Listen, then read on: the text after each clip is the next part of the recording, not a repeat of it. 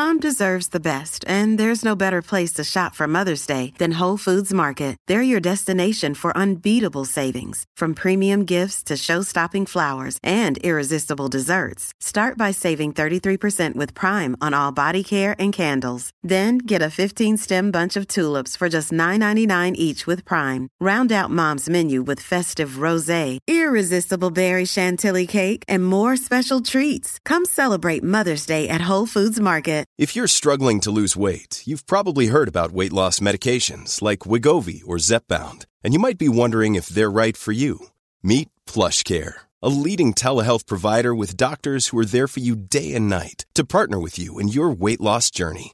If you qualify, they can safely prescribe you medication from the comfort of your own home. To get started, visit plushcare.com slash weight loss. That's plushcare.com slash weight loss. plushcare.com slash weight loss. Your brain needs support, and new Ollie Brainy Chews are a delightful way to take care of your cognitive health. Made with scientifically backed ingredients like Thai ginger, L-theanine, and caffeine, Brainy Chews support healthy brain function and help you find your focus, stay chill, or get energized. Be kind to your mind and get these nootropic chews at ollie.com. That's O-L-L-Y.com. These statements have not been evaluated by the Food and Drug Administration. This product is not intended to diagnose, treat, cure, or prevent any disease.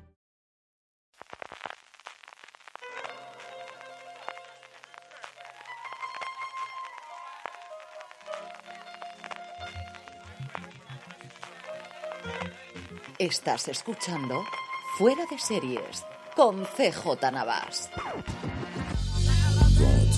Desde el año nuevo en 2022, California, estás escuchando Fuera de Series, el programa que semana a semana te trae todas las noticias, comentarios, curiosidades y estrenos. Madre mía, la cantidad de estrenos que tenemos esta semana.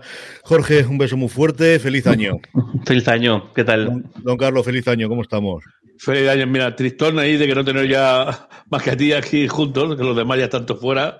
Eh, eh, y veo a Jorge ahí que parece que esté en una en la isla de prisioneros, pero vamos, con mucha alegría de pensar que dentro de nada está aquí. Venga, ahí estoy. Pues decíamos, como te decíamos, además de que nos tomamos la última semana de, de festivo y de, y de asueto, eh, tenemos las noticias prácticamente de dos semanas. Tenemos, madre mía, cómo ha vuelto la vuelta al cole. Ha sido, vamos, brutal la cantidad de estrenos que tenemos para la Vaya, semana ma- que viene. ma- ma- mañana, ya veréis cómo será la vuelta. Va a ser esto brutal, brutal. Pero antes de eso, Jorge, lo que tenemos también es una rachita, empezando ya por las noticias y como hacemos habitualmente con el obituario, pero terrorífico de las últimas dos semanas. Tristemente, la verdad que el final de- del año pasado y este principio de, año, pues bueno, se, ha llevado por delante la vida de, gente muy, muy importante en, el- el mundo, bueno, en el mundo general del, del audiovisual. Eh, por un lado, eh, Jean-Marc eh, Vallée, eh, di- director, guionista y también productor. Y bueno, en el aspecto, en el aspecto televisivo él, se dio a, conocer, yo creo, especialmente por, por el Dallas Bayer Bayer Cl- Club, que fue la, la, la película que le puso en la película que ya en Estados Unidos le puso en, el, en, el, en el mapa, pero luego en el apartado serie filo le conocimos especialmente por, por Big Little, Lies, que fue uno de, los productores eje- ejecutivos, y especialmente por, por Sharp, eh, eh, Objects, que él fue el, di- el director. Una pena, un tipo muy, eh, muy, muy joven, eh, 58 años, y pues él nos ha, nos ha dejado. Sí, Eh, Lies, él dirigió toda la primera temporada, la segunda precisamente no la dirigió porque se había comprometido a hacer heri- heridas abiertas, aunque luego hubo una cierta polémica, sí que hizo el- la edición final.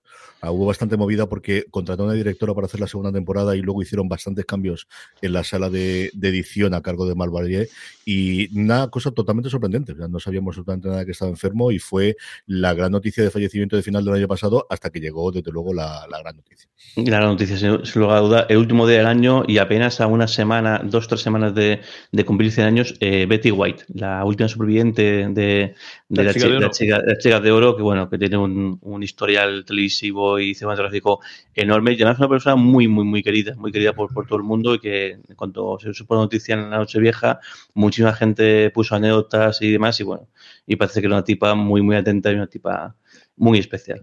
De las pocas personas que yo creo que tenía un consenso de no había nadie que no le cayese mal. Yo creo que ella y Dolly Parton son las dos que nos quedan vivas de, esa generación, dos generaciones distintas, evidentemente, pero son las dos que me vienen a la cabeza de que al final absolutamente todo el mundo las quiere. Betty White trabajó en el audiovisual y en concreto en televisión, porque ella sí es una estrella de la televisión. Cine hizo muy poquito y prácticamente nada desconocido durante nueve décadas. De hecho, es una de las pioneras de lo que conocemos a día de hoy de televisión en un circuito cerrado en eh, Los Ángeles, en la zona de Los Ángeles. Con 15 años hizo una de las primeras transmisiones que se conocen en la historia hecha por televisión. Y luego ella era tan importante que antes de hacer sus dos grandes papeles en televisión, que fue evidentemente y el más conocido para nosotros que fue Las Chicas de Oro, pero antes su papel a partir de la cuarta temporada de La Chica de la Tele, de lo que era el, show de Meryl Moore, que aquí en España fue eh, La Chica de la Tele, en el que además hace un personaje que no tenía absolutamente nada que ver con su personaje de Las Chicas de Oro, era la eh, lianta de toda la gente, salía con un montón de, de personas ya era, eh, estaba en el Hall de la Fama de la televisión. Antes de hacer los dos papeles por los que fue más conocido, mm, ya, tenía el premio honorífico de la Academia de Televisión de los Emmy. Ganadora absolutamente todo, como decía Jorge, se nos quedó a 17 días apenas, el 17 de enero era su cumpleaños, aquí lo recordaremos, y pues es una, una absoluta pena. Yo recuerdo que en Nochevieja, que no fue una Nochevieja especialmente divertida en mi casa esta, a las 10 de la noche o las 9 y media que me entendé, entré en casa y le dije a Lorena, me te voy a acabar de fastidiar, no dije fastidiar, dije otra palabra, te voy a acabar de fastidiar la noche vieja, pero yo creo que es mejor que te enteres por mí que que luego te salga aquí en medio se lo y le fastidió bastante, bastante, porque ella es una enamorada absoluta de las chicas de oro, que no llega nada, luego le vemos en la agenda que va a estar entera en, dentro de nada disponible en este mundo de España. Y pocos días después, el, día 6, dos fallecimientos también muy, muy notorios. Por un lado, Peter Bogdanovich, el director de, cine, pues famosísimo eh, sobre todo por, por eh, de las Peter Shock y por, y por quizá por Paper Moon y, y demás, aunque yo tengo mucho, mucho cariño a, a Que una defunción, que es una, una comedia súper, súper divertida. Súper divertida. Súper divertida y, y bueno, una figura muy, muy reconocida, una figura muy conocida y además eso, que de esa jornada de directores que, que hubo con, junto con María de Palma, George Lucas, incluso Coppola, eh, que, que, que, se hizo un, un nombre en, en Hollywood. Sí, era un poquito antes, era muy, muy amigo del señor. De hecho, con, lo último que consiguió en su vida fue hacer la última película que quedaba pendiente de Ciudadano Kane, se me dio totalmente. de Orson Welles. De Orson Welles, era muy colega de Welles, era de los 50. Y yo, claro, la imagen que tengo siempre de él es en Los Soprano. Él era el psiquiatra, el que iba a la psiquiatra, el que iba a la doctora Melfi. Y tiene una entrevista espectacular, a ver si me acuerdo, y la pongo en YouTube, a, a David Chase sobre el origen de Los Soprano después de terminar la, la película. Pero él se ve que hacía entrevistas en televisión y tiene una entrevista de hora y pico a Chase, que recientemente ha dado un montón con, con aquello del 20 aniversario del, del, inicio de Los Soprano y con el libro en su momento hicieron Zoller Weiss, hizo Alan Sepilwall, pero tiene una entrevista muy chula en el que cuenta desde el principio cosas que yo no conocía, que era de dónde sacó la idea de los patos, del piloto de, de Los Soprano, de dónde sacó la cabecera, la, la música, que probaron con distintas músicas, incluidas la de Steve, una canción que escribió Steve Van Sant, pero que al final la que más le gustó es la de la Bama 3, que todos conocéis, porque al final es nuestra sintonía de entrada, y fue mm, es bastante curioso a ver si un pongo la entrevista que la tengo, está completa en YouTube. Mm. Y el mismo día también nos dejó Sidney Poitier, quizás en este caso sí que es mucho más eh, conocido estrictamente por, por, por, el cine, pero bueno, pues aparte de, de, que fue la, primera estrella afroamericana en conseguir un Oscar al, mejor actor, pues nos deja eh, películas que son historia del cine, como tanto El calor de la noche como Adivina que viene a cenar esta, esta noche, eh, por supuesto, pero bueno, una, tiene una lista enorme, enorme, enorme y también un tipo muy, muy querido y bueno, y todo un símbolo de, también de Hollywood.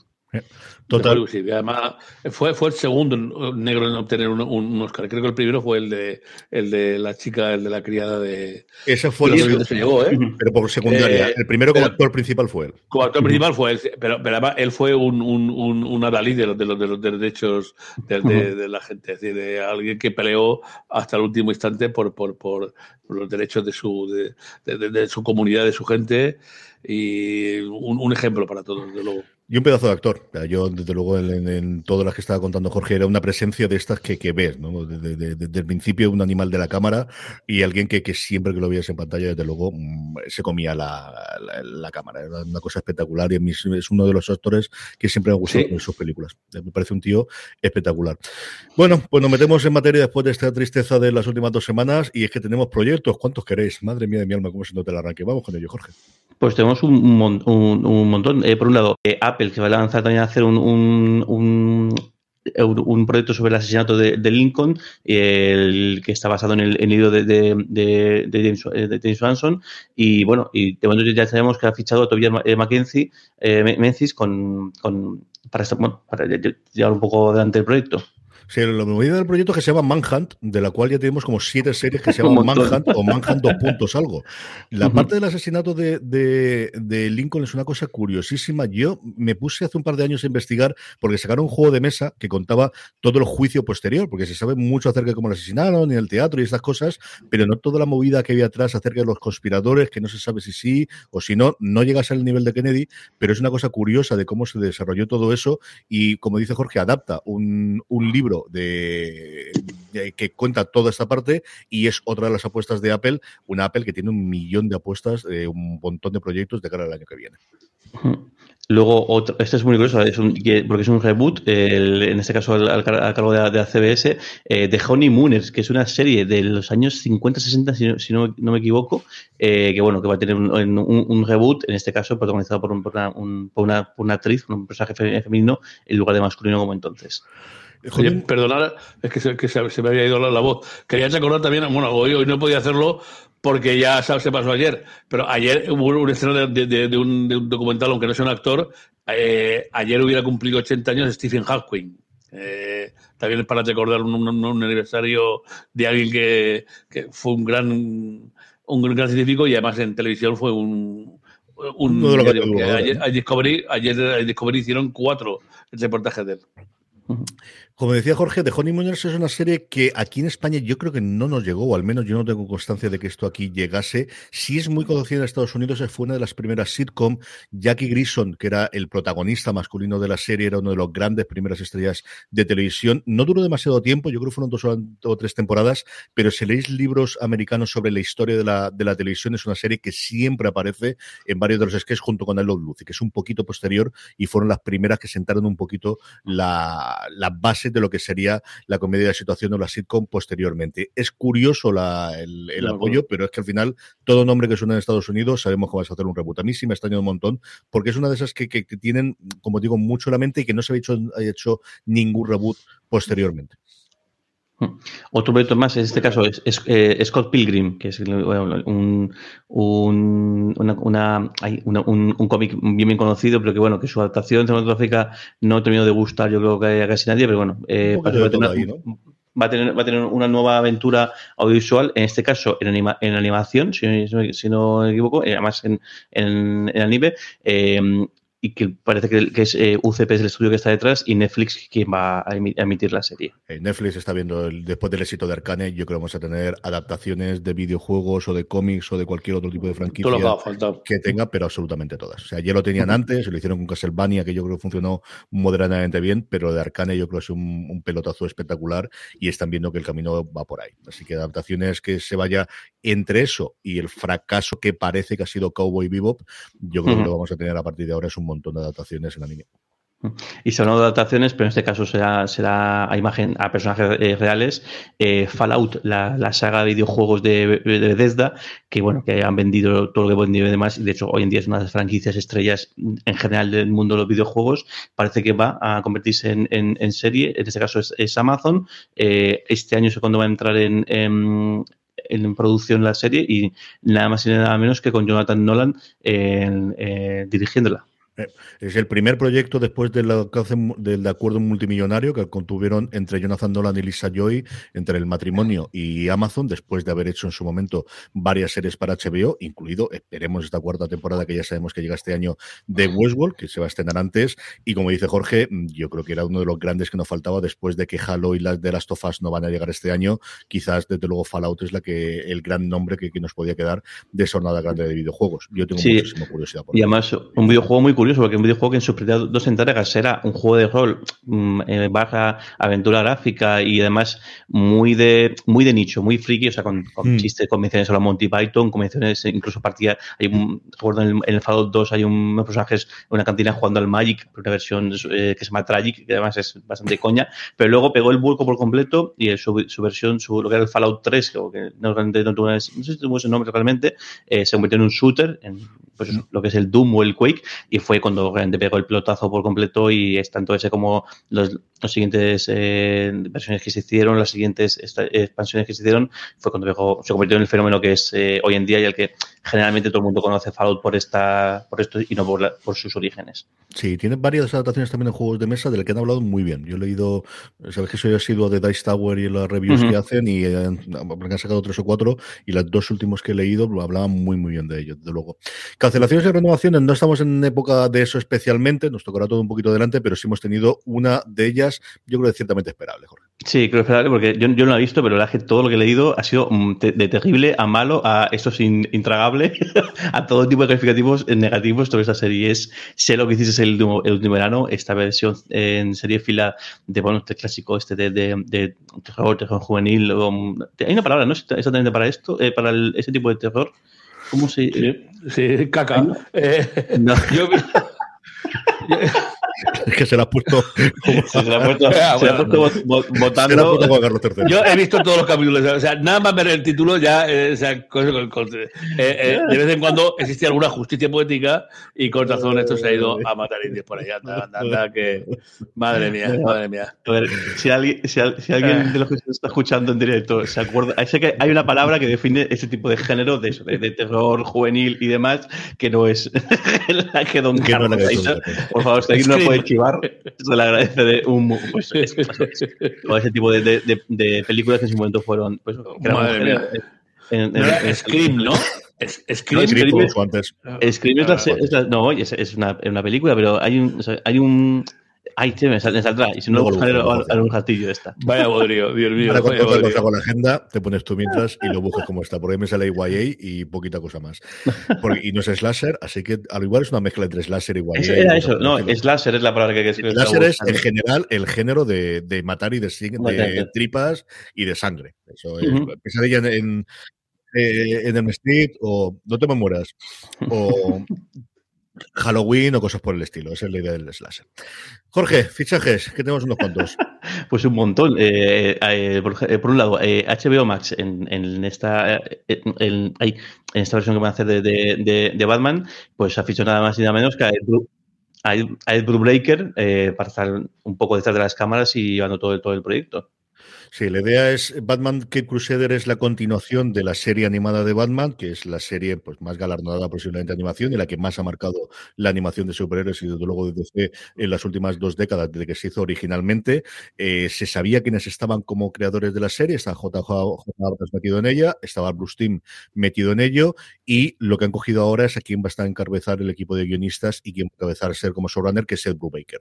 Brubaker es un tío muy conocido en los últimos 10 años por sus cómics de autor, especialmente especialmente cosas de género noir, y luego por ser el co-creador en su momento del Soldado de Invierno. De hecho, hubo una polémica con él hace unos cinco o seis meses aproximadamente, después de una entrevista que hizo con Kevin Smith en el programa que hace todas las semanas con Mark Bernardin en, YouTube y que también está disponible en, en formato podcast, que se llama eh, Fatman Millón, en el que contaba cómo estaba muy cabreado de que no estaba ganando dinero con lo bien que había funcionado el Soldado de Invierno y que empezaba a pensar en demandar a Marvel. La cosa luego se quedó bastante más tranquila y aquí se está yendo para DC, pero sí que le levantó bastante Volvareda porque sí que dijo de es que al final yo crea esto y no cojo, reivindicando un poquito lo que me ocurrió hace 20 o 30 años antes de todos los acuerdos que tuvo, bueno, y lo que al final hizo que en su momento de, se fuesen un montón de, especialmente de dibujantes en ese caso, eh, para Image o para crear Image desde, desde Marvel, ¿no?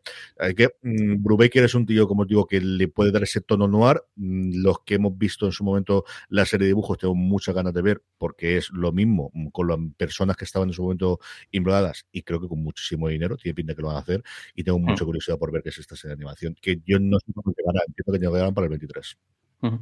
Más fichajes, en este caso, eh, Michael Imperioli, el, el, nuestro, Hombre, nuestro, nuestro, nuestro soprano nuestro querido eh, Christopher Multisanti de, de, Los Sopranos y de muchas cosas más después, pero bueno, al final es el papel que sí. bueno, luego, luego eh, ha hecho varias cosas en, en, en, cosas de televisión que me acuerdo yo ahora. Yo creo que precisamente en Chicago PD, me parece que en alguno de ellos ha aparecido, eh, uh -huh. o una, una serie de policía cantera, eh, un poco encasillado dentro de, las, de esas de, de, del, del género noir, pero bueno, un gran actor. Uh -huh. Pues yo, ficha nada el capítulo aquel donde él pierde dinero en las cartas jugando y tal, eh, es famoso. El Soprano. Bueno, pues ficha eh, para la segunda temporada de, de, White Lotus, la, serie de HBO, que yo creo recordar que esto estaba pensado para ser una miniserie de una sola temporada, pero, hay también, también, que han decidido darle una... Sí, es una serie de que curiosa de, funcionamiento y es que al final, bueno, pues lo que hicieron es coger un resort que había en Hawái durante la pandemia, se llevaron a todo el equipo allí, hicieron la cuarentena, la rodaron completa y fue un fenómeno aquí en España también, pero especialmente en Estados Unidos. Funcionó muy bien, están prácticamente todas las listas que yo he visto de final de año de top 10 de los críticos americanos. A mí me gustó sin pasarse, porque esta además la vi yo antes de que se emitiese entera, que nos pasaron los, la posibilidad de ver todos los, los episodios antes de que, de que se emitiese y no me volvió tan loco. Eh, bueno, pues al final lo que digo, eh, van a hacerlo, no se sabe todavía dónde va a hacer, pero sí que la idea es exactamente lo mismo, que sea de nuevo en, un, en otro resort y no se sabe si vuelve alguno de los otros actores o actrices o no. Sí que se da prácticamente por seguro que al menos uno de ellos, que al menos eh, Jennifer Coolidge, que hace de la de la hija que, lleva las cenizas de la madre en la, en la que ahora ya podemos decir que es la primera temporada, sí que volverá, porque parece que se ha convertido en emblema y además hay bastante ruido acerca de, las nominaciones que pueda tener de cara al año que viene para los semi, porque como la serie se emitió en verano, iría para los semi de, de este año, de este 2022. Y luego el último fichaje que tenemos, eh, Keanu Reeves, que después de, su, de su vuelta a, bueno, al pico de, de, Matrix, pues bueno, ha anunciado su fichaje por, por un, proyecto que te pinta de ser también un pletazo bastante gordo, o al menos unos grandes proyectos de, de Hulu para el próximo año. Es la adaptación de un libro que se llama The Devil in the White City, eh, y bueno, tiene la gente que tiene detrás es nada más y menos que Martin Scorsese, Leonardo DiCaprio, que fue el encargado de comprar el, los derechos del, del, libro, y luego Todd Field, que además también ya ha anunciado como como eh, que va a dirigir los dos primeros episodios de esta, de esta miniserie. Estaba mirando por aquí encima porque tengo el libro y lo tengo por aquí y es un proyecto que lleva DiCaprio 10 años detrás de él de intentar hacerlo, originalmente para una película y luego se dijo que iría para la Sebre.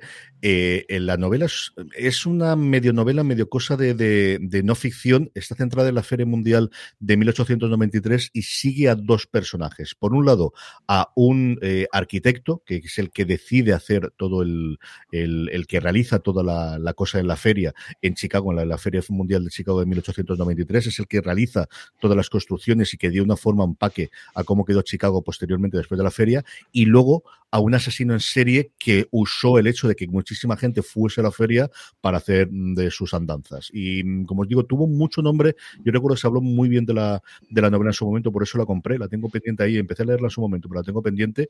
Y yo recuerdo haber hablado de esto, pues como digo, seguro hace, yo creo, más de 10 años que lleva la cosa dando vueltas por ahí en medio. Y nada, llegamos esto, saltamos a la nueva otra otra sección, en este caso nuevos, los nuevos trailers que, que tenemos o, nuevas temporadas anunciadas y tenemos cuatro que esas luego, como siempre las podéis ver en las show notes del, del episodio. El, concretamente tenemos el, el trailer de la cuarta temporada de, de, Ozark que se emitirá eh, en, Netflix.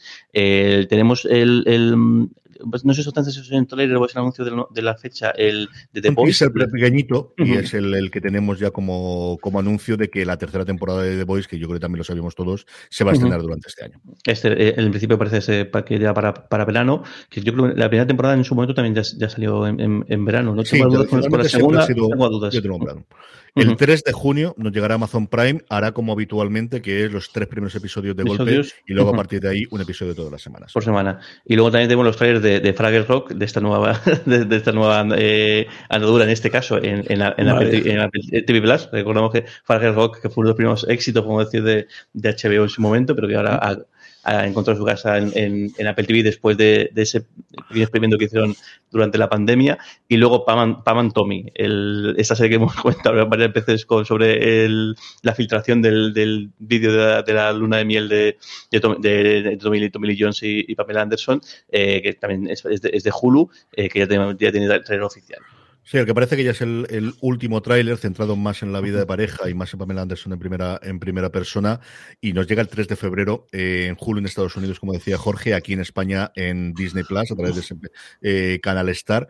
Tiene muy buena pinta. Yo es una de las que tuve cuando hicimos el top de las mejores series o las series que más esperamos para el 2022, que tuve pendiente, pero nos quedaba tan pronto que al final fui, me fueron saliendo y pues fui acabando poniendo otras series por delante. Pero la están moviendo mucho de momento la están moviendo mucho, a ver qué ocurre con ella finalmente. ahora parece una novedad. ¿eh? El Hércules acaba de ser campeón de, la, primera temporada. campeón de invierno de, la, temporada. En fin, para, que vea, para, que, para que la gente vea que estamos en directo absoluto. los, Ahora es en perspectiva, porque estamos grabando el domingo por la tarde en vez de el domingo por la mañana, como es habitual. A ver si. Bueno, pero si, estamos en directo. ¿Eh? Y, con, y contra todo, también ahora en directo, Y contra todo pronóstico, porque vamos, menudo arranque temporada que, que, que seguidas, ¿eh? Pero ahora llevamos seis, seis, partidos seguidos ganando. seis seguro, no acuerdo si era alguno más. Seis, seis, seis, seis, seis, seis. Y líder. Ahí está. Bueno, y por, por último, la sección miscelánea, la sección de, cosas de, eh, un poco de cajón desastre.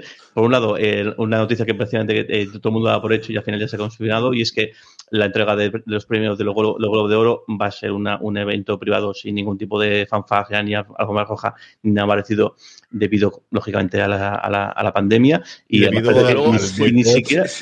Si esperaban publicidad de lo, que ha hecho televisión a mediodía, madre mía. O sea, le ha faltado la mala televisión. Yo, he visto un par de cadenas, ¿no? No voy a decir ninguna cadena. O sea, atrastarla por el suelo. Sí, sí, sí, esta, mierda que no será, la verdad, no sé qué. Digo, ¿qué, tío tú? O sea, le ha faltado un poco para, para, para asesinar a, los globos de oro y darlos ya por muertos, liquidados, comparándolos con no sé qué premios de, de, de, algún barrio de Chicago o alguna cosa de tipo. Decir, bueno, estos son los malos, los más que va a ser la más bueno. Me, me, ha, parecido muy, muy, muy mal, ¿no? Es decir, el, eh, bueno, eh, en los tiempos siempre ha sido algo llamativo, ¿no? Y cómo las, las cadenas de televisión lo han, lo han arrastrado por el suelo. En Estados Unidos han tenido un boicot absoluto y total. O sea, lo que habitualmente en esas dos en estas dos últimas semanas eh, hubiésemos tenido normalmente, eh, tanto en cine como en, como en series. Nosotros nos tiramos más para las de series, pero aquí normalmente tendríamos quiénes podrían ser los nominados, quién podrían ser los ganadores, qué efecto tendría eso para los Oscars en la parte de cine, en la parte de series, quién pueden ser después los que ganen los semis o quién puede estar mejor colocado. Sí se hizo ciertos artículos en su momento con las nominaciones, pero el resto ha pasado, como digo, totalmente desapercibido y veremos si logran recuperarse para el año que viene. Están haciendo todos los esfuerzos de publicidad y relaciones públicas posible, cambiando todo el, el consejo de dirección de la Asociación de la Crítica Extranjera en Hollywood y abriendo las, el tipo de perfil de asociados, abriendo el número de asociados la gran hándicap que tienen es que no se retransmite, como decía Jorge, en ningún lado, porque aquí eh, lo que realmente les daba a ellos funcionamiento era mm, que la NBC les pagaba para poder emitir en torno a 50 millones de dólares, que es con lo que pagaban toda la fiesta, y que tenían gente que venía a la fiesta, porque al final, si no tienes los actores, si no tienes a las actrices borrachos allí para recibir los premios, pues mm, la cosa no funciona. Este año, desde luego, totalmente castigados, como digo, han pasado absolutamente cancelados por Hollywood. Veremos qué ocurre para el año que viene si alguien es capaz de, de, de, o cara por el hueco de la historia. O sea, porque dos años así no aguantan. Y es cierto que la parte de la pandemia no le viene mal en el sentido de que es que mm, ahora hablamos con el este Jorge, no es la, no es la única cosa que, que se está cancelando por el COVID. O sea. tal cual, si la pandemia se dio como discurso oficial o ha sido pues una licencia más para que después de todas las críticas que les han llovido, pues le cancelaran esta ceremonia, pues es que claro, es que la pandemia está ahí y la, pandemia, al igual que pasó con, en el arranque sobre todo, pues está, está la nueva ola de, la mano de la, de la variante Omicron, pues está también haciendo estragos o está, está afectando a muchos rodajes y uno, de ellos está Trek eh, Picar, que su segunda temporada ha tenido que posponer el rodaje porque de, básicamente de la noche a mañana en, ha habido 50 miembros del rodaje que han dado positivo por, por coronavirus. No es la única ni mucho menos, prácticamente todos los late shows han tenido. Corden esta pasada semana, lo tuvo Jimmy Fallon hace un par de semanas, aunque eh, estaba bien de salud. Eh, no es el único, hemos tenido en NCIS los dos, dos de los rodajes en NCIS, creo que uno de los de Orden, pero quizás el más sintomático, desde luego, explicar, porque 50 personas volvieron y dieron positivo después de la vacación de verano en un equipo que debe ser 300, 750 personas. es decir, es, cada seis, ¿eh? es brutal la, la, la noticia porque dice que, el que este, este de los que más eh, personal tiene, tiene 450 personas trabajando en, la serie. O sea, ahí, ahí es nada. Y además me hace, gracia porque dice, las infecciones han impactado en, en muchas zonas, incluida el, el personal en la zona A. Sí, son las divisiones que hacen en Hollywood Cuando empezaron con todos los protocolos de COVID, ellos lo que hacen es establecer distintas zonas de importancia de si alguien cae de aquí, podemos seguir o no. Entonces, la zona A, fundamentalmente son los actores de reparto, directores, directores de fotografía, es decir, la gente sin la cual no puede seguir la cosa. Y luego tiene B, C, D, conforme estés alejado del, producto final o estés alejado de la primera línea. Y eso es lo de la zona A. La zona A principalmente es actores de, casting de, y, eh, actores invitados, es decir, lo que salen directamente de cámara, nada de esta, nada de secundario, nada de alguien que en un momento dado tiene cuatro frases y las puedes cambiar por otra persona, sino gente que sí o sí tiene que estar en pantalla o requiere una reescritura total del guion. Yo creo que en la televisión han dicho a mediodía que eh, NSI Los Ángeles, creo que, ha parado, eh, ha parado también Ley y Orden y sobre todo Picar. y luego, junto con eso tenemos que Sundance vuelve a ser totalmente virtual, que iba a ser el encuentro otra vez mm, eh, presencial, que los Grammys se han pospuesto como dos o tres meses, volvemos a tener retrasos en cine, Morbius se ha llevado tres meses adelante, patadas adelante, que quería aprovechar del éxito de Spider-Man para tener otra cosa de ¿te gusta Spider-Man? Igual el vampiro también te gusta. Y vamos otra vez como hacía un año, ¿eh? la cosa divertida, divertida. Y por último, la noticia, eh, CW, que parece que, están intentando, eh, vía con CBS y Warner Media, que son los dueños del, del, bueno, antiguamente la, el, bueno, antiguamente no, la, de la cadena, eh, que parece que ponen el, el cartel de se vende.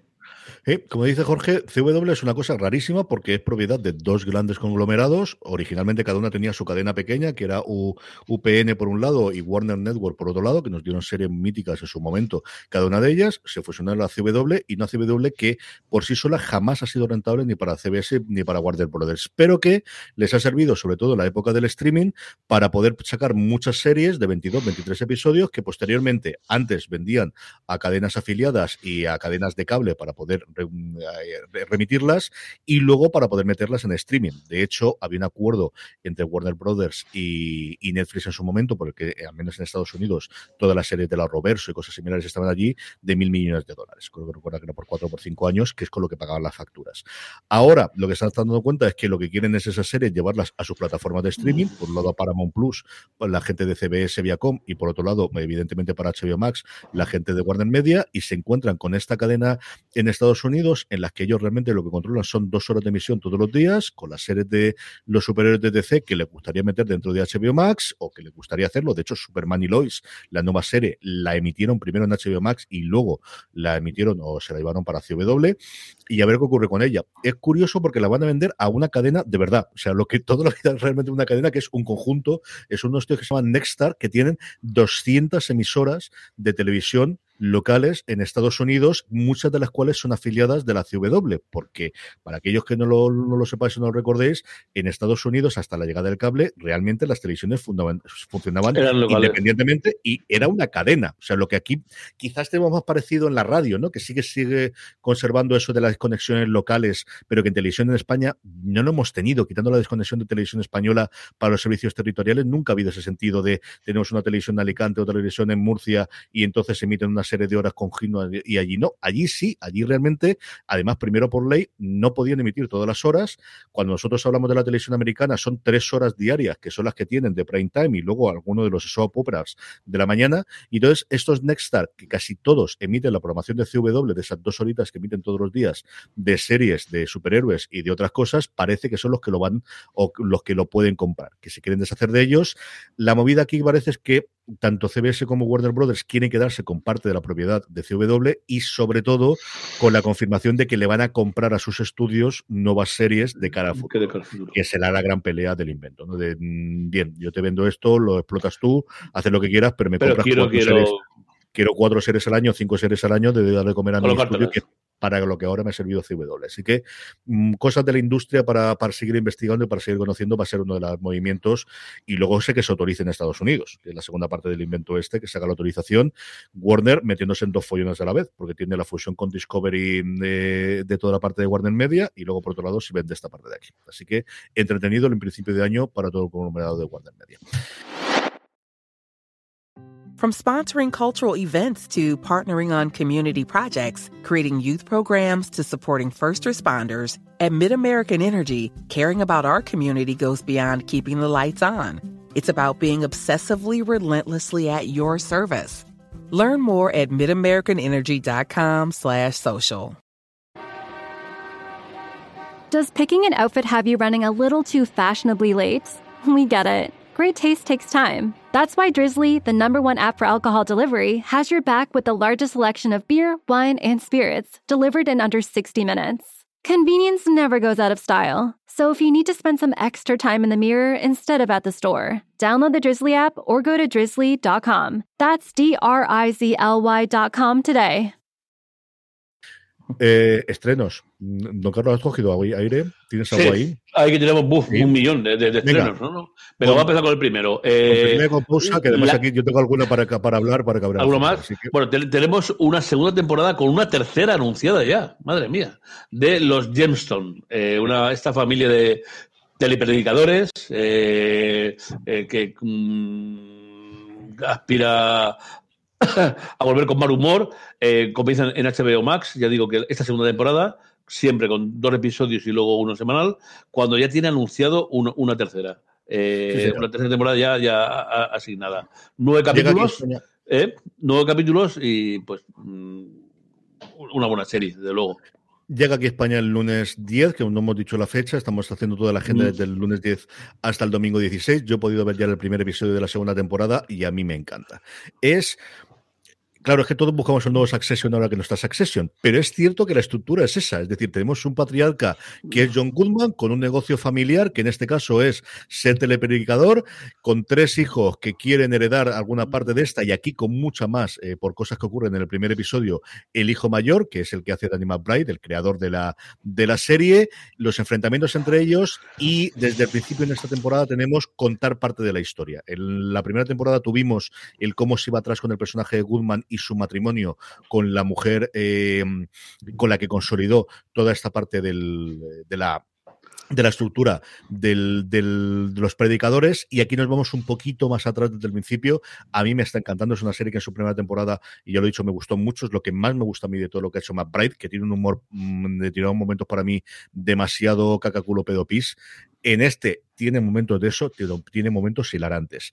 Es muy pasado de vueltas, pero si estáis buscando un nuevo Succession, no vais a tener la parte dramática de Succession, pero sí la parte cómica. Si no viste la primera temporada, yo creo que vale mucho la pena, de verdad que la veáis. Es una pequeña joya, Lord Gemstone, su segunda temporada, como decía Don Carlos, en HBO Max. Muy bien, pues luego continuamos también en, mismo, en, en la misma cadena HBO Max, Euforia, la segunda temporada de esta serie en la que Jules, eh, y compañía regresan a esta serie de adolescente que se ha convertido en una particular visión de esta generación. Sí, señor, y que le dio a Zendaya el primer Emmy a la actriz más joven en su momento, hace dos años y medio, que es cuando se estrenó la primera temporada.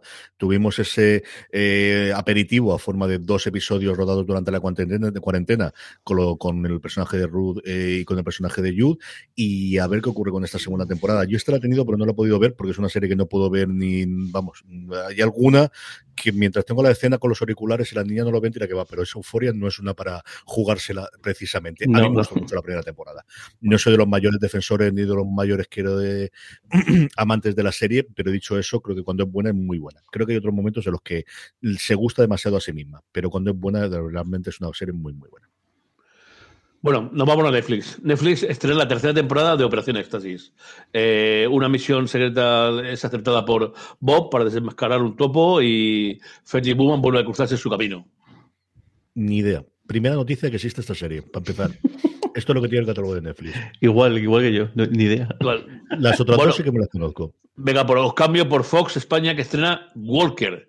Eh, Walker es la serie que llenó Antena 3 en los años 90. Es decir, los sábados y los domingos por la mañana, eh, desde las 9 de la mañana hasta las 6 de la tarde, yo creo que había Walker. Nada más, aquel gran actor, ¿no? Y ahora, pues, hombre, verlo ahora, eh, Chuck Norris, ¿no? ¿Os acordáis de Ujú. aquel? Estaba a toda hora, estaba a toda hora. Bueno, pues ahora eh, ya el Padecki, que era famoso por, por, por Supernatural, por Sobrenatural, pues va a enfundarse ese- esa casaca, esa estrella y ese sombrero de Langer de Texas y a ver qué, qué, qué, ofrece. Eh, La, Es- la verdad es que a- aquel daba mucho a aguantar y mucha, era, ya era Jack, Jack Norris, ¿no? A ver si este también no lo ofrece. La serie la funcionó muy bien a la CW, ha sido el mejor estreno, precisamente que hablábamos antes de, de ella, es uno de los mejores estrenos de los últimos años, tenía el atractivo de que Padalecki era, pues eso, parte de la familia, o sea, si veía CW, lleva estado acostumbrado a toda la semana a ver a él y a Jensen Ankles en, en Supernatural, ha funcionado muy bien hasta el punto de que se estaba planteando un spin-off ya en su segunda temporada, así que mmm, imagínate cómo estaba la cosa. Pues está bien, mira. Y, y, luego, eh, y, lo, y lo, lo, último de Sci-Fi, eh, siguiendo al gran. A, bueno, vosotros no sabéis quién, quién, es, pero yo sí. Adolfo Barquerí era un crítico de teatro que salía en televisión española y un, un, definió una obra de teatro magnífica que se estrenó en Madrid. Dijo: Ayer estrenó, no lo voy a decir quién está, decía, ¿por qué? Pues yo digo a decir lo mismo aquí. Aquí se estrena en Sci-Fi Chucky. ¿Por qué? Porque Pasamos al día siguiente. Porque el muñeco diabólico es una cosa que todo el mundo conoce. Madre mía, y no explicar más. Qué horror, señor. Pasando. Del 11, don Carlos. Del 11. Más del 11 hay una serie que, que, me ha dejado, bueno, como sois gatero por otro, no, no, no es nada. Eh, llámame gata, ¿no? Ya, calmi, calmi cat. Llámame cat. No cat, me líes con ¿no? esto. Bueno, si pues aquí, gata. aquí, dice que no sé qué, de los, de los gatos y tal y cual, y que, y que se parece a Miranda. Eh, no es una adaptación americana de Miranda, que la encabeza pues, aquí en su momento Blossom, más conocida recientemente por el papel que ha tenido en, en Big Bang Theory, y que es curiosa pues no sé lo que tiene que ver con Miranda, la verdad. Pero, porque es una adaptación. Cuenta toda la historia exactamente, escogió los guiones y es exactamente lo mismo que Miranda, de la versión inglesa, la versión americana. La otra cosa curiosa es que eh, Marlene Villaric, que es la protagonista de la serie, eh, quiere presentar eh, Jeopardy, que es el concurso este americano que falleció tristemente hace un par de años, su presentador eh, canadiense hace más de 30 años, y no puede hacerlo todas las semanas porque está haciendo con Mi Cat. Y están aguantando como sea Sony, que produce la serie y produce también el, el programa, el Jeopardy, para ver si no la renuevan para una tercera temporada con Mika y entonces puede quedarse, porque a ella le apetece muchísimo, eh, puede quedarse como presentadora de todos los, de todos los episodios. De momento se han en alguno de ellos. Es de lo que más se está hablando, porque yo partí ha tenido un movidón ahora de entre bambalinas brutal en los últimos tiempos. Bueno, pues. Luego, ¿Ves cómo hay más de un Manhunt, don Carlos? Madre mía. Manhunt, sí, sí, sí. sí, sí. La, la, bueno, el, la gota de calidad. Manhunt de The Night Stalker, la segunda temporada de este detective llega, además, mmm, digamos tristemente basados en hechos reales.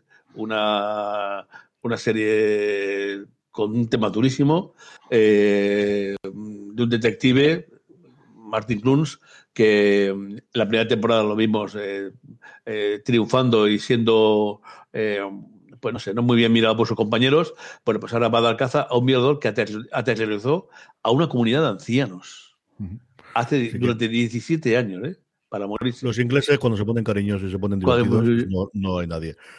Así que no confundáis este Manhunt de Nate Stalker, que es la serie británica, con Manhunt una Bomber o su segunda temporada, que es la americana, y por supuesto no con el Manhunt que hemos adelantado antes, que será sobre el asesinato de Lincoln. Mm, y por supuesto no lo confundáis con Mindhunter, que no tiene nada que ver con todo esto, aunque tiene mucho que ver. En fin, estas son las cosas de los nombres de las series. Claro. Vamos con el miércoles 12. Bueno, el miércoles 12 sí, tenemos el miércoles 12 eh, un estreno de HBO Max, eh, Naomi. Eh, uh -huh una, el viaje de una adolescente desde su ciudad del noroeste americano hasta la altura del multiverso. No sé qué es el multiverso. Sí, sí, de, de superhéroes de la CW. Los, en fin, no, tampoco me dice nada ni, ni, quiero, ni quiero saberlo. Eh, bueno, nos vamos a un, un, festival de actuación que es Feud. Eh, Beth y Joan eh, es el cariño y la amistad que se tuvieron dos grandes estrellas de Hollywood eh, yo la vi hace muchísimo tiempo. Esa la hicieron en, en, ya en, en, el Plus, hace la tira de tiempo, ¿no? Pues y este no. Este Joan Crawford y Beth Davis, eh, revisitadas y revistas, dos monstruos de la pantalla que no tuvieron una, una relación tan, tan espléndida. Y hablando de relaciones espléndidas, el miércoles sí que en Disney también se estrena una cosa que hay que ver a lo menos algún capítulo para que veáis un, de verdad algo de calidad de buquet, graciosísimo, simpático, bonito y familiar, que fueron las chicas de oro. Las chicas de oro se llenaron mucho tiempo de la televisión hace tiempo. Eh, ¿Qué deciros? Era una serie entrañable, graciosísima, con cuatro caracteres femeninos, quizás un poco de, demasiado marcados, ¿no? Pero deliciosos. Y ahora que la última de ellas nos ha abandonado, un gran buen momento para visitarla. Nos llegan las dos series. Fuse se estrenó hace cinco años, si no recuerdo mal, antes de que eh, hiciese eh, el creador de la serie su acuerdo con, con, Netflix. Fue de las últimas cosas que hizo con FX propias. Se anunció que íbamos a tener más temporadas y se quedó parado y en medio. No tuvimos eso una semana después. Jueves 13. Bueno, pues nos vamos el jueves y el jueves tenemos ni más ni menos que Los Misterios de Laura. o sea, eh, esa serie que se quedó eh, en televisión, que luego rescató algún estudio americano, que luego volvió a hacer aquí, ¿no? Con, mm, bueno, pues vuelve con Laura y el Misterio del Esperado. Espero que al menos tengan el mismo detalle de gracia. Sí, era graciosa la de la serie, era una, una cuestión muy nuestra, eh, que luego copiaron los americanos y puede ser un, un, un, un divertido, seguro. Eh, ¿Quieres tú decir algo, Carlos José? Se ha retrasado. Originalmente se anunció que iba a ser para el día 9 y la retrasaron sin saber exactamente por qué. No sé Hombre, después, para, para, después de las vacaciones. En el 9 la programación. creo yo, ¿no? Para el día 13. Eh, transcurre cinco años, si no recuerdo mal, después de lo que vimos en el final de la, de la serie, con una eh, Laura Lebrel retirada de, de la policía. Y es una más que un episodio, una, vamos, es una película. Es un episodio largo de, de reencuentro. Supongo que en función de qué tal funcione, mm, Televisión Española hará una renovación o no, porque todo el mundo está como loco por poder hacer algo, algo con ella. Así que tenemos este episodio largo, película de eh, Los Misterios de Laura. Bueno, pues eh, luego en Movistar también este mismo jueves, Rafaelismo. Desde mi punto de vista, excesivo número de capítulos, pero en fin, eh, rendir homenaje a esa gran figura que es Rafael, a ese gran cantante y cantor que, que, ha sido, es, es, de, es, de, justicia, desde luego. Si no se pasa mucho y no se sobrepasa, dará gusto verla. Veremos a ver. Eh, en HBO Max, El Pacificador. Eh, no conozco nada más.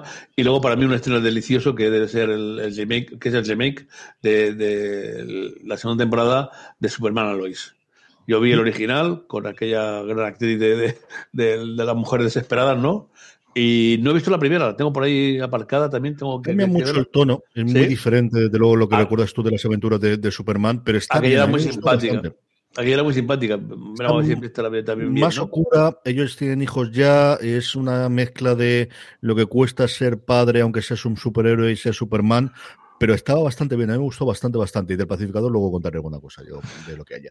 De bueno, luego... por cierto, que llegan todos los episodios de golpe, que yo pensaba golpe, que iban a estrenar eh, semana a semana y Movistar Plus, la última nota de prensa que ha dicho, anuncia que los estrenan todos de golpe. Y luego, eh, para acabar, la periodista en Netflix, una serie sobre. Bueno, la verdad que no tenía que ir a Japón. Aquí tendría un ejemplo sobre algunos artistas de la, de la prensa que aquí en, España daría para al menos 10 temporadas seguidas de gente con bulo y próxima a la extrema derecha, que hay que comenta. Nos vamos al viernes 14. El viernes 14 tenemos Afterlife, la serie de nuestro gran Nuestro doctor, a mí este tío me encanta. Es que es una, una persona que nada más, nada, más, nada más verlo me, me, me trío. Esta Afterlife quizás no sea la, para reírse la, la más adecuada, pero me parece un, un, un, una persona, un actor, productor sensacional, ¿no? A mí esta serie me encanta. Me parece cómo es posible que, que un tema tan, tan, jodido y tan, y tan doloroso eh, hace una comedia con ello. Es, es que, el tío, es, un, es que yo, yo, el tío es un monstruo. Yo lo he visto en 14.000 cosas de esas y me parece que es alguien magnífico, ¿no? A mí me gusta sin pasarse. Creo que tiene cosas muy buenas y tiene otras cosas en las que se gusta demasiado a sí mismo.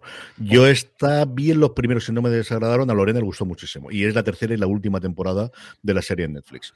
Más cosas, que si no, no acabamos hoy. Bueno, pues rapidísimo. Venga, Archivo 91 en Netflix, que narra la historia de Dan Turner, un archivista que encajeta el cargo de restaurar una colección de cintas de 1994 y a medida que lo construye va descubriendo una investigación, una secta, unos pisos, bla, bla, bla, bla, bla, bla. En Movistar, eh, El descubrimiento de las brujas, la tercera y última temporada, ya lleva dos en Movistar, quien la ha visto, pues. A mí no me mató, y mira que los protagonistas a mí, me yo la, la he visto, he visto la primera, tengo ahí guardado un par de, de, de, de la segunda y no me ha vuelto loco, desde luego, no sé. Mira que a mí Matthew Good me gusta en todo lo que hace, especialmente sí. en The Good Fight y luego en esas cosas cuando se va con los amigachos sin vergüenzas a Sicilia a beber vino, que me encanta, pero, pero a mí no, no, me, no me mato. No me, creo que es una cosa de fantasía menor con las cosas que se han hecho en los últimos tiempos. Bueno, estos ojos negros en Netflix, el viernes 14 también, eh, en fin, una serie... Eh, es perseguido por la hija de un poderoso político, que es capaz de hacer otra cosa no sé, no, no, no parece que me, que me ilusione mucho, más que nada porque el viernes ya lo tengo ocupado definitivamente. El viernes yo lo tengo ocupado con Ley y Orden, tanto en Víctimas Especiales de la temporada 23 como la segunda temporada, mitad de la primera de Ley y Orden Crimen Organizado, las dos mm, magníficas eh, eh, series de, de Dick Wolf, que cumple 76 años, ni más ni menos, ¿no? Y que el una entrevista con él muy graciosa. Dice que empezó a hacer, empezó siendo, era, guionista de, cine. Eh, lo primero que hizo fue, como televisión, el guionista de canción triste de Hill Street, porque su productor, su representante le dijo que iba a ganar 6.000 dólares a la semana, aparte de lo que pagaran. La exmujer estaba escuchando la conversación de teléfono y dijo, el lunes está trabajando ya mismo. Así que ya sabéis los motivos por los cuales el, Dick Wolf tiene esa, esa... Además, en esta entrevista descubrí una cosa curiosa y es que, claro, tiene Chicago Fire, Chicago PD, Chicago Med, Chicago Justice, eh, Chicago... Y dice, bueno, eh, pero no es de Nueva York, sí. Y él te dice, bueno, es que Chicago me ha quedado siempre simpático. Eh, se parece mucho a Nueva York, por eso le he puesto todas mis series que ya tenía toda la ley orden en Nueva York. algo, algo, algo, algo, delicioso, pero desde luego un, un, un, un productor como a mí, las, las, las, series suyas me encantan, que alguna vez me, algún, algún medio capítulo me defrauda, pero algunos de ellos hasta me, me hacen medio llorar porque es, un, es impresionante. Dice que ahora se dedica mucho a las jóvenes, a esta última de, de, Ley y Orden, ¿no? Y que haya abandonado un poco la, la, que la por ejemplo, Ley y Orden, Unidad de Víctimas, se dedica a mirar nada más y darle el visto bueno al, al, guion, porque ya está más que, más que rodado, pero vamos, tiene ahí su emporio y os recuerdo que en Los Sopranos ya aparecía él como, os acordáis de aquel que le da la paliza, bueno, no comentaré ningún spoiler, ¿no? Pues si alguien aún no ha visto Los Sopranos, o que yo creo que no queda nadie por lo menos Sopranos, ¿no? Y él dice, voy a trabajar con T. Wolf, ¿eh? que atención, que, que eso es algo serio. Mucha más de la gente que tú te piensas. Una de las cosas que más se vieron en HBO Max durante la pandemia fue Los Soprano, que habría gente que lo volveremos a ver, pero gente que no la vio. Es que al final se estrenó hace 20 años y es que la gente crece. Es una cosa, muchísimas series de las que hablamos que al final en su momento no se vieron. Luego la última que tenemos el sábado. El domingo, Star Sí, esta Play estrena la primera serie española, Express, que yo creo que podemos hablar un poquito más la semana que viene, que ya habré visto alguno de los, de los episodios y los podremos comentar. Mm. Nos quedan las preguntas de los oyentes, nos quedan los Power Rankings, nos queda la recomendación de la semana. ya os he dicho yo que había un montón de preguntas y un montón de agenda. Una pequeña pausa y volvemos. From sponsoring cultural events to partnering on community projects, creating youth programs to supporting first responders, at MidAmerican Energy, caring about our community goes beyond keeping the lights on. It's about being obsessively relentlessly at your service. Learn more at midamericanenergy.com slash social. Does picking an outfit have you running a little too fashionably late? We get it. Great taste takes time. That's why Drizzly, the number one app for alcohol delivery, has your back with the largest selection of beer, wine, and spirits delivered in under 60 minutes. Convenience never goes out of style. So if you need to spend some extra time in the mirror instead of at the store, download the Drizzly app or go to drizzly.com. That's D R I Z L Y.com today.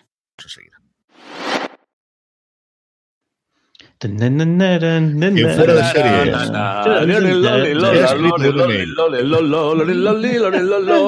Hércules, Hércules, Corre, vamos con ello. Madre no vamos. Y acabamos, empezamos, no hacemos nada. Venga, vamos, vamos a, conseguimos liquidar al menos gran parte de los comentarios. Eh, Manuel Rodríguez Basto dice: ¿Habéis hecho algún viaje para conocer las localizaciones de rodaje de alguna serie o película? Enhorabuena por el regreso al Padre Pródigo y al hermano, al hermano belga. No, pero yo tengo guardado, tengo guardado todos los sitios donde se ha hecho eh, Montalbano. Lo cogí de una página de Planeta, precisamente de la editorial, y ponía capítulo a capítulo de la entonces serie, de, los capítulos que había de la serie, donde se había rodado. La casa de Montalbano que se alquila para que tú puedas estar un fin de semana. O sea, absolutamente todo, y no dudo que, alguna cosa de esa me haré. Desde luego que sí. ¿Y tú, no? No, he estado, por casualidad en, en. Ay, en. ¿Qué Javier me da? Eh, en uno de los sitios de, de Juego de Tronos, en la, esa ciudad sevillana que hay. Por ahí me saldrá el nombre. El, pero bueno, que es eso. La, la, Plaza de Toros, dices. No, no es la Plaza de Toros. Es, es una, es un, está, ahí, es una ciudad más Eh, no, no me ahora, ahora, ahora, lo busco si, eh, si, no. Pero bueno, estuve ahí por un poco de, de trabajo y casualmente que, que me, me, en ese momento aquí se rodaron algunas, algunas escenas. Y así, yo imagino que sí habré estado, bueno, eh, miento, sí que hemos estado, y los tres, en, en algunos escenarios de crematorio, que, ah, se, bueno, rodó que claro. se, rodó en, Alicante, tanto la parada del, del tranvía de, de ahí, del, del, de, la, de la bufera, como luego en, en en Altea, en varias zonas también se, se, se jodó y en la sí, zona sí, ahí, ahí, hemos estado, pero eso, accidentalmente. No, no he hecho ninguna adrede y sí que es una cosa que me gustaría hacer, el, el hacer viajes así eh, adrede a, a, localizaciones o a sitios donde, donde estar. El, el, en Osuna sería, o en dónde? Osuna, justo, Osuna. En, Os, en Osuna estuve el, y, el, y bueno, a mí me, me, encantaría hacer el viaje a, a Nueva Zelanda, más por los anillos, porque siguen manteniendo ahí varios escenarios, pero bueno, algún día a ver si lo consigo, lo consigo hacer.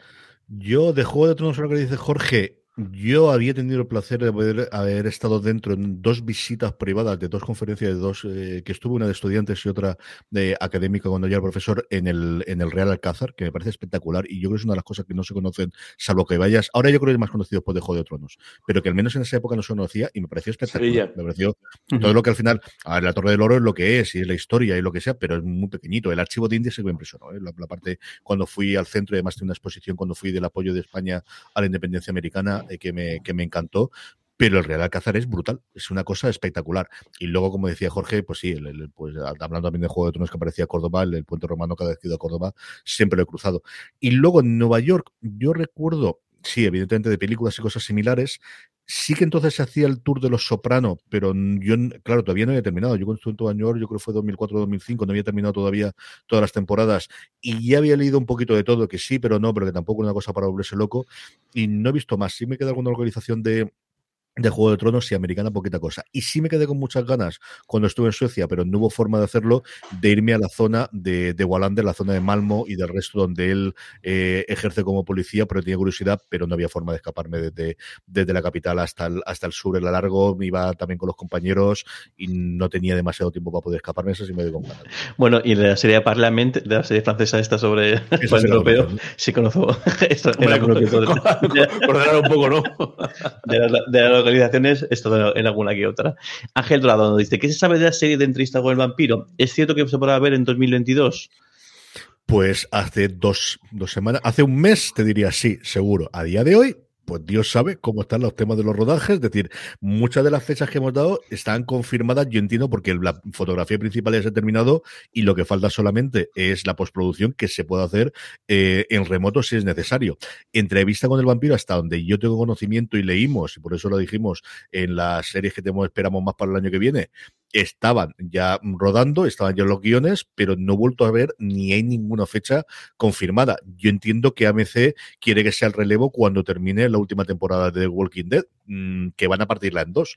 Ahora tenemos esta parte. No lo sé, yo, si no está anunciado a día de hoy, es que no me fío un duro, porque de repente se te contagia, pues eso, se te contagia el 50, 50 de los 450 que están trabajando y se te va la, la agenda o el carajo durante meses cuando no tienes un problema mayor es que de repente un actor había firmado por otra cosa y no puede esperarse dos semanas o tres semanas porque tiene el tiempo concreto. Y ahí la otra cosa que se está viendo es un montón de actores y de actrices que de repente se caen de proyecto porque por la razón que sea tienen que saltar a otro. Una cosita, Jorge. Vale, y tenemos tres, tres noticias así eh, sobre el doblaje. bueno, un lado, eh, Rafa Latiegui, la, la, la, la perdón, dice que por qué, dice, ¿por qué en general los dobladores hacen su trabajo como si fuera doblaran publicidad y casi nunca ahondan en el personaje, en su acento, sus dejes, sus raíces, sus características? Otra que nos viene de Julián Cadista, que dice, ¿sabéis qué pasa con el doblaje de HBO? Dice, lleva meses pendiente los últimos capítulos de Supergirl, dice, lo que hacemos en la sombra y la última temporada de Leyenda de Mañana. Y también Isma, eh, Isma F nos recuerda, nos hace, menciona esto, la falta de doblaje de los últimos capítulos de lo que hacemos en las sombras, eh, llevamos meses y bueno, es terrible lo que está pasando. Sí, lo de HBO Max, desde luego, porque ya no lo tomamos a chiste, pero uh -huh. parte de los, ya no solamente de los, de los estos. Yo al final el doblaje entiendo que tienes que tener esas fechas, aunque antes llegaban con tiempo. No sé exactamente qué está ocurriendo ahora, que le llegan todos los episodios, o que hay falta de dobladores, o no sé exactamente qué, pero se está tardando un montón. Pero es que hasta los subtítulos, o sea, la gran bronca que han tenido en los últimos tiempos con eh, Harry Potter cuando se estrenó es que no había los subtítulos para verlo. Es que uh -huh. era una cosa de volverte loco. Y lo que dice el Rafael Atiegui es que es muy complicado. Al final ¿cómo le vas a dar tu acento a alguien de Texas sin que suene una parodia?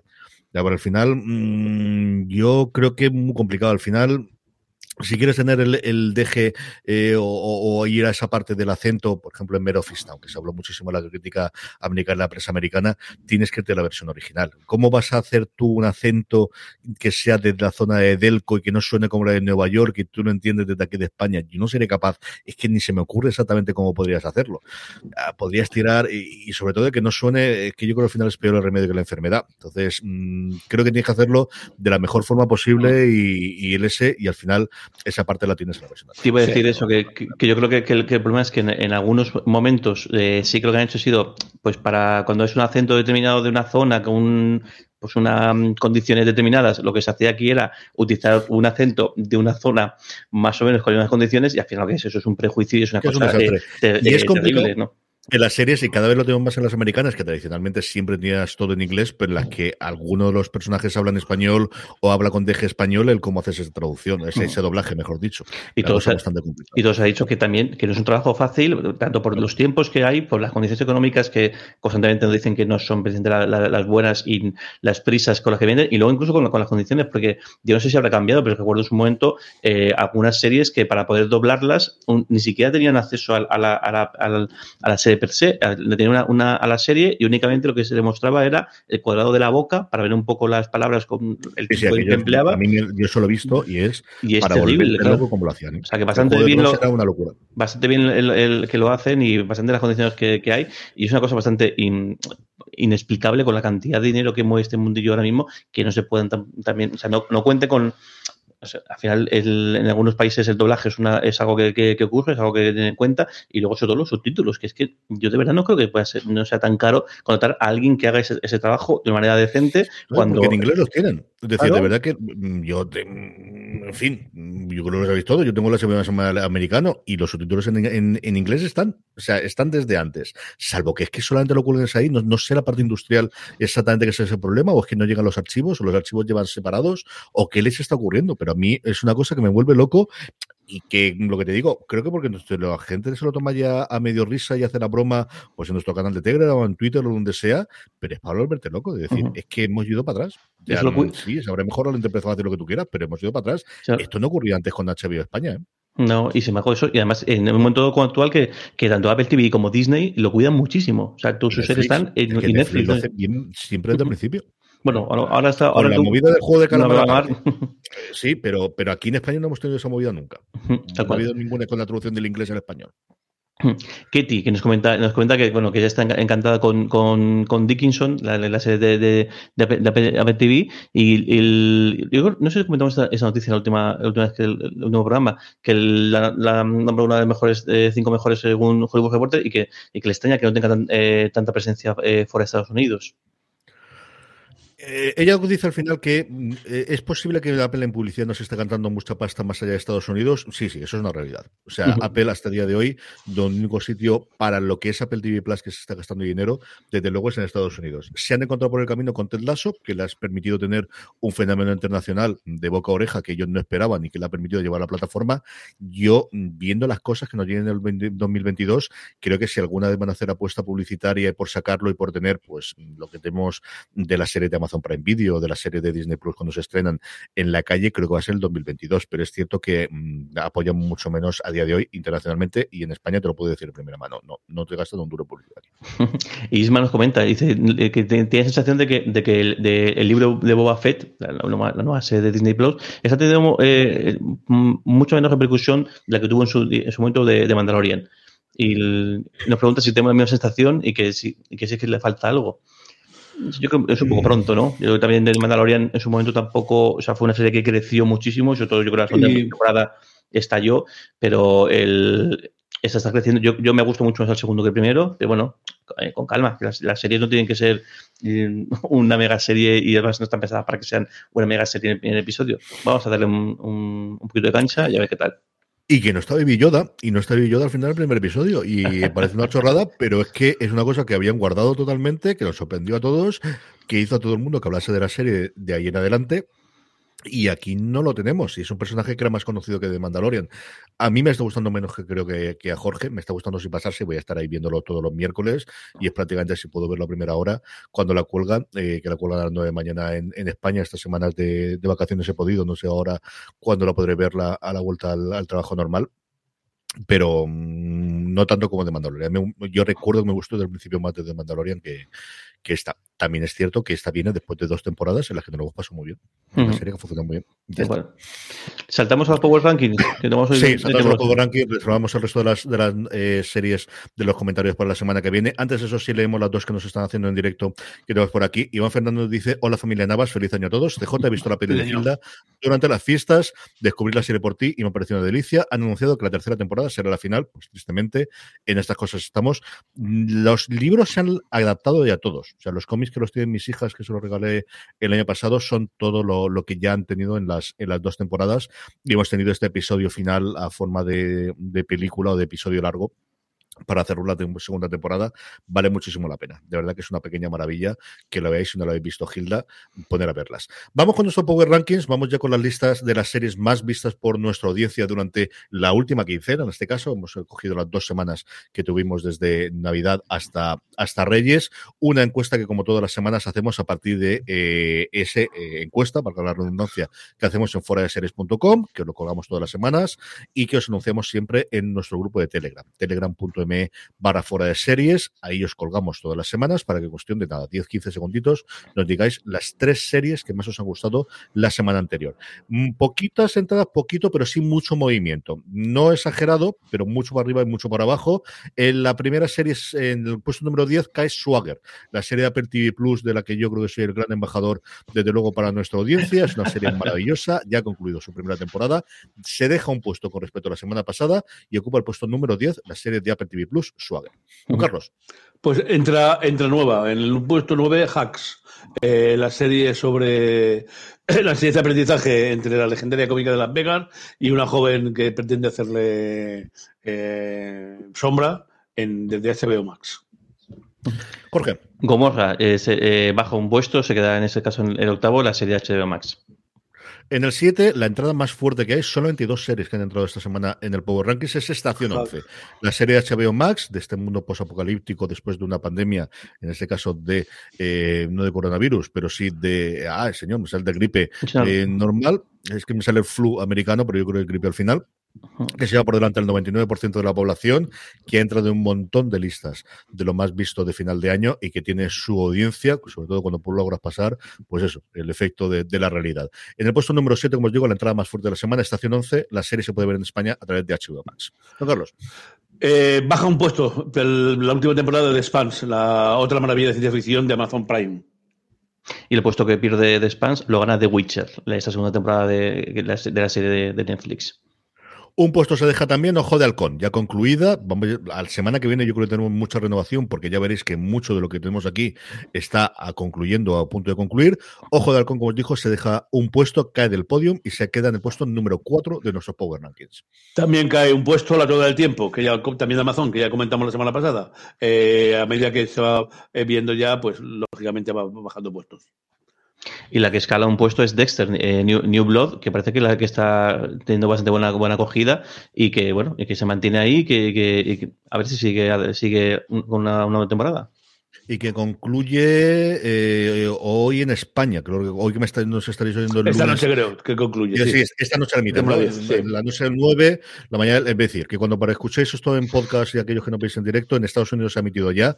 Ya hay que ir sorteando las minas de artículos y de comentarios en Twitter aquellos que lo han visto ya. En el puesto número uno, sí, todavía está Succession. ¿Por cuánto tiempo? No lo sé. Yo creo que la semana que viene dejará de estar aquí y tenemos cierta renovación, por lo digo, porque supongo que saldrá Ojo de Halcón, Dexter no lo sé, si la seguirá votando la gente en función de lo, de lo que tenemos. Yo entiendo que sí, y a ver qué ocurre con The Witcher, si sigue saliendo, y The Spans, que le quedan muy poquitos episodios. Pero el caso es que seguimos teniendo muchos movimientos. Terminamos, como siempre, con nuestras recomendaciones. Jorge, ¿qué recomendamos esta semana? Tengo dos. El, hago simultáneo en este, de una que ya está ya se ha emitido hace tiempo, en este caso Fantasmas, que, el, que, Carlos, sobre todo la, la recomiendo muchas, eh, varias veces, la serie que se puede se puede aquí en Movistar eh, Plus. Creo que son tres temporadas, si no me equivoco, lo, que, están. Y bueno, es tres, serie tres temporadas han hecho de momento. Esta serie británica de una casa encantada que hereda una, de, manera sorpresiva em, una, una, chica y su, y su, y, bueno, y su marido y bueno, y, y, está encantada con fantasmas, la madre de Pintos y bueno, es muy divertida, muy, muy, muy, muy, muy están muy bien, muy bien hechos y no sé, me, me entretiene un montón y me río un montón. Y luego aquellos maravillosos años, la, el, el, remake de esta, de esta serie que, bueno, que a mí además le tengo mucho cariño porque de, de verla en, en, su momento el, pues, de adolescente y, y que aquí yo creo que cons eh, consigue mantener la magia de, esa, de, una serie que te cuenta los grandes hitos o grandes momentos de la historia de Estados Unidos, por, supuesto, en algunos casos de, del mundo, desde la óptica de, un, de un crío, que bueno, que en, realidad él está más pendiente de intentar sobrevivir y de, que sus problemas eh, mundanos desde el punto de vista nuestro, pero que para él son realmente importantes, eh, pues cómo sortear el, su, su, día a día y su, y su y su, y su crecimiento y su, y su, paso a adolescencia, mientras el mundo, pues eso, eh, vive tiempos más que convulsos. Don Carlos, recomendación de la semana. Yo creo que no hace falta que, que, lo diga con lo que he dicho antes ya, es de que te sobra, ¿no? Las dos ley orden son mi, mi, mi eh, tanto Unidad de Víctimas Especiales como la nueva eh, son mi recomendación. Eh, una gran serie, un gran productor, unos grandes actores. La recomendación de la semana es El Pacificador. Yo he podido ver siete de los ocho episodios que tienen la temporada.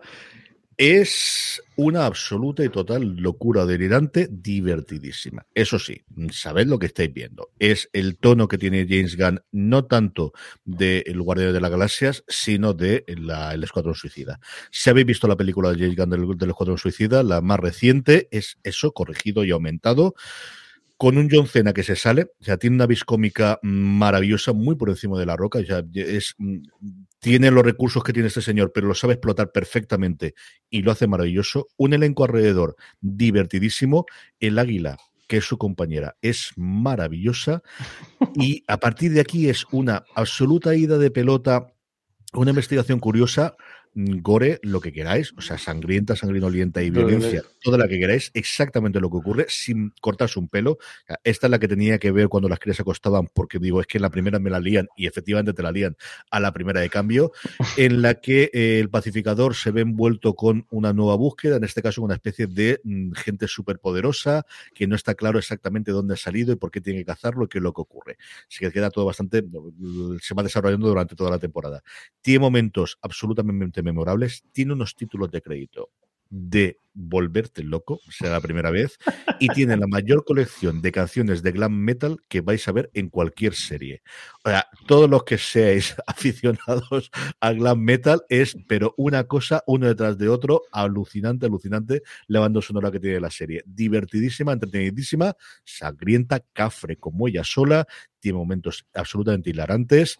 Si os gustó El Escuadrón Suicida, tenéis que ver sí o sí El Pacificador, que además te muestra las cartas del primer momento. O sea, esta es la serie que es, esta es la gama errada que es. Lo que más se le parece, y es cierto que es animación, es Harley Quinn. Si habéis visto Harley Quinn, ese es el tono que tiene la serie, hasta ese nivel, y a mí me ha parecido fascinante. Me he divertido muchísimo con ella. He tenido que pararla varias veces de muerto de risa que estaba. Es cafrísima. De hecho, es que el pacificador es quizás el menos cafre, es el más normalito de todo lo que hay. hay otros personajes, especialmente el vigilante, que es el compañero que se lo viene a leer. Este ya es un psicópata, pero vamos, pasado de, totalmente de rosca. O sea, no, no podéis hacer una idea.